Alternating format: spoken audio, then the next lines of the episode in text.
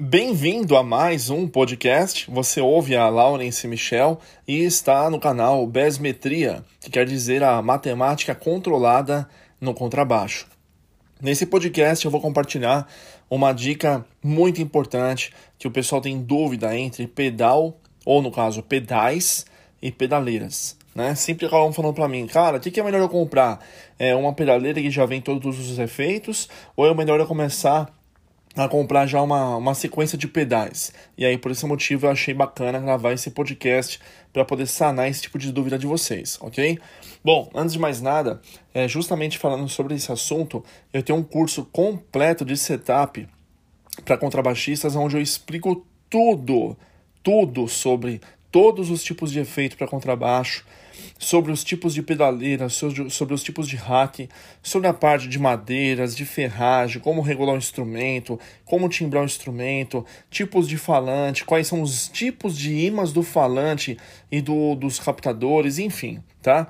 E aí, esse aqui no caso é, é uma das dicas que eu passo lá no meu curso, mas eu vou passar aqui pra galera também, ok? Bom, vamos lá. Quando você, o assunto é você ter efeito, né, no seu contrabaixo, você automaticamente pensa nos efeitos que são mais usados. Né? Geralmente o que é o wah é o chorus, é uma distorção, então um overdrive, mas muitos baixistas não conhecem todos os efeitos, pelo menos os mais usados para contrabaixo, né? E aí acaba preferindo, no caso, comprar é, um pedal de cada vez, e aí não sabe timbrar da maneira correta, e aí se você pegar uma pedaleira de repente com uma resolução de 16 bits, por exemplo, ela é uma resolução de taxa de mostragem muito pequena. Então o som dela fica parecendo de videogame antigo, né? Não tem uma resolução bacana. Então, qual que é a minha sugestão? Se você não conhece nada sobre setup, sobre efeitos de contrabaixo, eu sugiro que você realmente passe a se informar cada vez mais. Eu no meu canal do YouTube também já deixei muitos tutoriais sobre vários tipos de pedais e pedaleiras. Mas se você não tem a condição no momento de estar adquirindo vários tipos de pedais, eu sugiro que você pegue pelo menos hoje em dia uma pedaleira de 24 bits, porque com essa pedaleira você vai conseguir conhecer todos os efeitos, ou pelo menos, dependendo da pedaleira, boa parte de todos os efeitos que ela tem, né? E aí você vai começar a entender como que você vai é, adquirir através daquele efeito qual que é a diferença de um chorus para um phaser, para um flanger, qual é a diferença de um booster para um overdrive, para um fuzz e para uma distorção, qual é a diferença de um compressor para um limiter, né? qual é a diferença de um pitch shifter para um oitavador, qual é a diferença do alto A para o ao A. Então, é, é, são muitos efeitos que você dentro de uma pedaleira tem todos eles. Só que quando você compra uma pedaleira de resolução é, mais barata, com a resolução mais baixa que eu falo, automaticamente o som dela é muito artificial. As de 24 bits já melhoraram bastante. Hoje nós já, estamos, já temos pedaleiras com 32 bits né? Ou seja, uma resolução mais fiel ainda, certo? E essa é a minha sugestão. Quanto mais você conhecer sobre os efeitos, as diferenças de um flange para o phaser, para o chorus, como eu já havia dito, aí sim você vai começar a entender sobre aquele tipo de efeito. Não vá generalizar achando que aquele efeito é, vai ser feito para o pedal igualzinho, porque existem marcas diferentes, e se tem marcas diferentes, mesmo que seja o mesmo efeito, por exemplo, um chorus, o efeito de um chorus, por exemplo, da marca EBS, ele vai ser um outro chorus diferente da Phaser, como da MXR e assim por diante, tá? Mas pelo menos na pedaleira mais simples, você tem como conhecer os efeitos e saber qual é daqueles que você mais gosta, que você mais se identifica e qual que é mais propício para o seu tipo de som que você usa no momento. À medida que você vai conhecendo mais sobre os efeitos, sobre cada um deles e aquelas que você acha que é mais viável para o seu tipo de som, aí sim eu sugiro você começar a procurar pedais. Mesmo que sejam pedais nacionais, existem pedais nacionais muito bons e que competem praticamente de pau a pau com os, interna os, os é, importados. Só que é lógico que Muita gente acaba preferindo logo comprar logo os importados porque sabe que amanhã ou depois, se precisar revender, vai ter uma condição de dinheiro mais fácil, mais garantida, porque são pedais que o pessoal procura mais, certo? Mas então essa é a dica. Sugiro que você compre pedaleiras. Eu me encontro nas redes sociais, você pode estar tá me chamando, no caso, se for necessário, inbox, eu te ajudo dessa forma para você conseguir adquirir, no caso, uma pedaleira simples, mas com uma boa taxa de mostragem, ou seja, no mínimo 24 bits, de preferência uma que já tenha pedal de expressão para você poder usar inclusive como wah tá? E depois você vai conhecendo esses efeitos e você vai comprando pedais separados e não é só comprar também pedal separado, tem que saber qual é a marca legal e tem que conhecer também principalmente sobre os miliamperes. Quando você tem pedal, você pode ligar ele através de uma bateria de 9 volts ou de pilha, depende do pedal. Geralmente é bateria de 9 volts.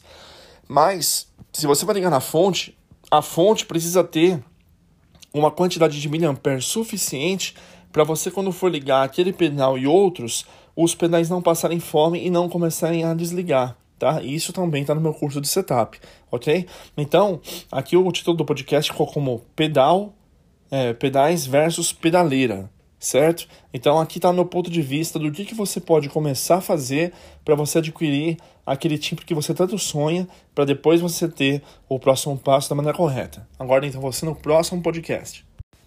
Bem-vindo a mais um podcast e você ouve a Laurence Michel no canal Besmetria, que quer dizer a matemática controlada no contrabaixo. A dica de hoje é para todo aquele aquela que quer fazer, no caso, a compra de um amplificador novo ou mesmo um seminovo e fica na dúvida de qual escolher, de como testar. Não vai cair na cilada de simplesmente achar que comprar um amplificador de repente pelo por ser bonito ou por ter um design moderno, ele vai ser bom. Aqui nesse podcast eu vou passar para você essas dicas que são cruciais para você poder testar de fato esse amplificador e saber se realmente é aquele que você esperava, ok? Bom, eu sou músico e contrabaixista lá nesse Michel, músico desde 96 e eu tenho muita bagagem para poder passar para você. Essa dica que eu estou passando agora sobre o amplificador ela está sendo explicada minuciosamente, tintim por tintim, em um curso que eu fiz específico de setup completo para baixistas, com mais de 15 horas de conteúdo. E aqui eu estou passando somente apenas um pequeno fragmento daquilo que eu tenho para poder explicar, para você poder escolher o amplificador da maneira correta, ok? Muita gente não sabe que amplificador tem classe, né? Ou seja, qual é o tipo de classe que o seu amplificador atual que você tem é? E qual que é o que você pretende comprar? Muita gente não sabe nem o que é isso, né? Os amplificadores eles têm classe, ou seja, classe A, classe B de bola e classe D de dado. Cada um tem as suas diferenças e principalmente com relação ao som, ok? E da mesma forma, o falante. Né? Tem falante de 8, tem falante de 10, tem falante de 12, tem falante de 15, tem alguns que fazem até com falante de 18, certo? E quanto aos ohms, será que os ohms que você pretende adquirir, eles são o suficiente para poder extrair maior potência do seu contrabaixo?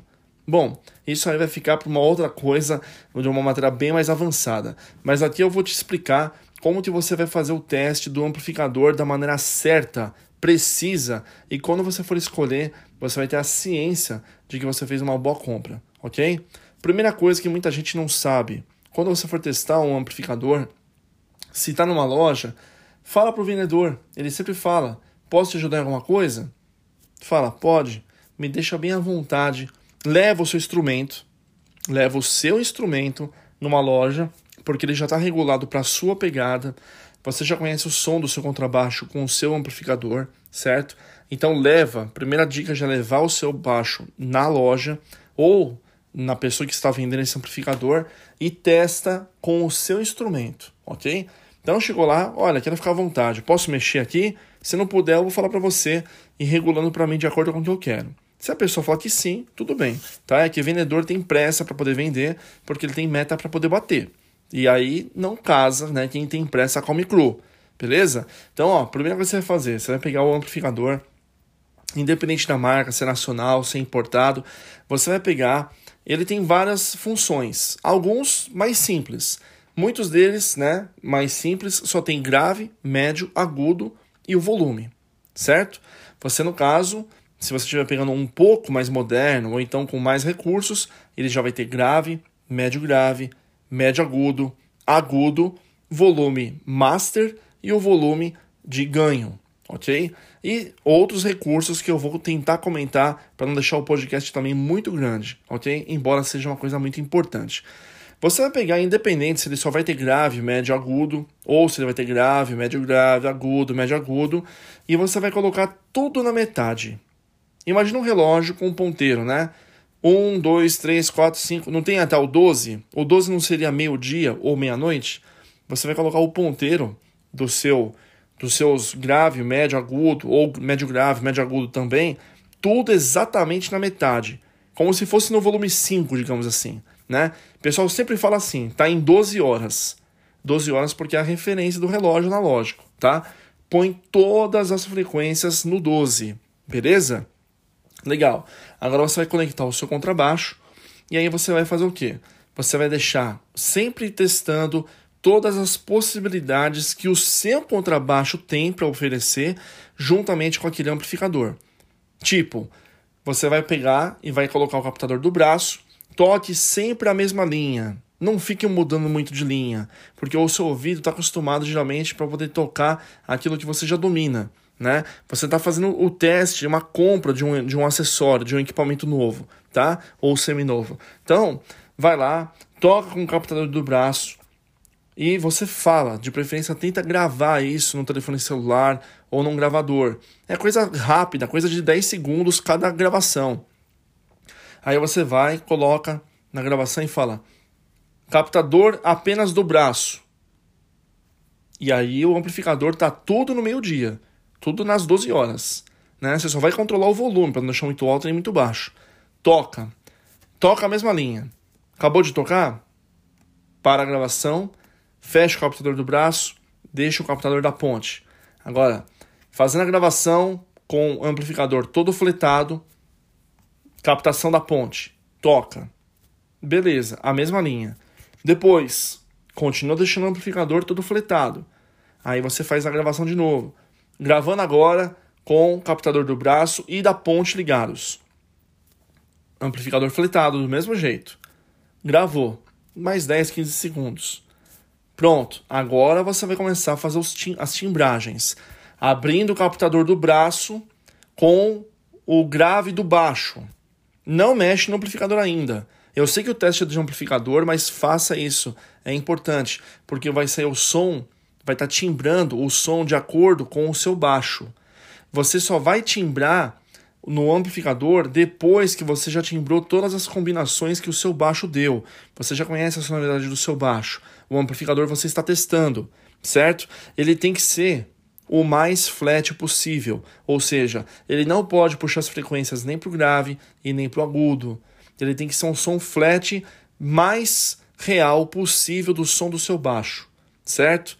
Quando você estiver, no caso, fazendo essas configurações, aí sim você começa a ver que está faltando de repente um pouco de grave ou está faltando um pouco de agudo, que o seu próprio baixo, de repente, se ele é passivo ou se ele tem o circuito ativo nele, você consegue timbrar ele através do próprio baixo. Se você não conseguir, aí sim você começa a mexer no amplificador e aí você faz as pequenas gravações.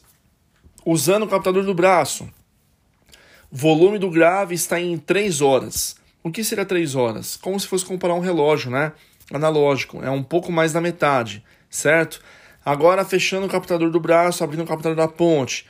Galera, quando vocês fazem isso, vocês não vão levar o amplificador coisa rápida. Ah, eu ouvi dizer porque é bom, não sei quem está usando, só que não sei quem está usando, está usando corda que de repente não é a sua, está usando captador que não é o seu, está usando de repente até o mesmo baixo mas com outras madeiras completamente diferentes, tem uma pegada diferente, entendeu? Tudo isso vai influenciar. E aí você muitas vezes acaba comprando porque é, o seu ídolo, né? Você admira uma pessoa que toca tal, e você acaba tocando, é, comprando aquele equipamento porque o fulano ou ciclana usa. Tá errado. Tá? Faz esse teste, você vai ver que mesmo que você faça essas gravações rapidinhas, mesmo assim você vai ficar aí praticamente uma meia hora testando um amplificador. Depois que você testou tudo, você consegue ouvir as gravações que você fez tudo curtinha. né? Coloca o fone de ouvido, porque o falante do telefone celular, por exemplo, se for gravar no telefone celular, ele não vai ter a mesma qualidade do que os fones de ouvido. Aí você vai e ouve nota por nota do que você tocou, você está ouvindo as configurações. Não faz uma gravação só, né? Deixa, faz trupicado, bonitinho, com ordem, decência. Depois disso você vai ter uma prévia de tudo aquilo que o amplificador tem para poder oferecer, sem contar se você tem que verificar se ele vai ter fone de ouvido, de repente você precisa estudar de madrugada e não quer incomodar ninguém, né? Então com fone de ouvido de repente é uma boa. Vai verificar também se ele tem possibilidade para ligar uma outra caixa né, como uma extensão para você poder extrair maior potência do seu amplificador, se é de 4 ou de 8 ohms. Isso também está no meu curso é, de setup completo para baixistas, que eu explico tudo sobre isso, tá? Para você extrair maior potência. Você vai verificar se ele tem uma saída de linha para você poder ligar na na mesa de som, né? Se você vai fazer algum show e a pessoa precisa fazer, no caso, essa, essa distribuição de sinal, muitos amplificadores é, mais simples não tem. Procura se esses já aí já vão ter né? Procura se, é, ver se tem um, um equalizador paramétrico, porque você vai conseguir timbrar além, além do grave, médio grave, o agudo e o médio agudo, você ainda vai ter um equalizador paramétrico para você poder tirar mais opções de timbre, ainda mais se você tem só um contrabaixo, tá?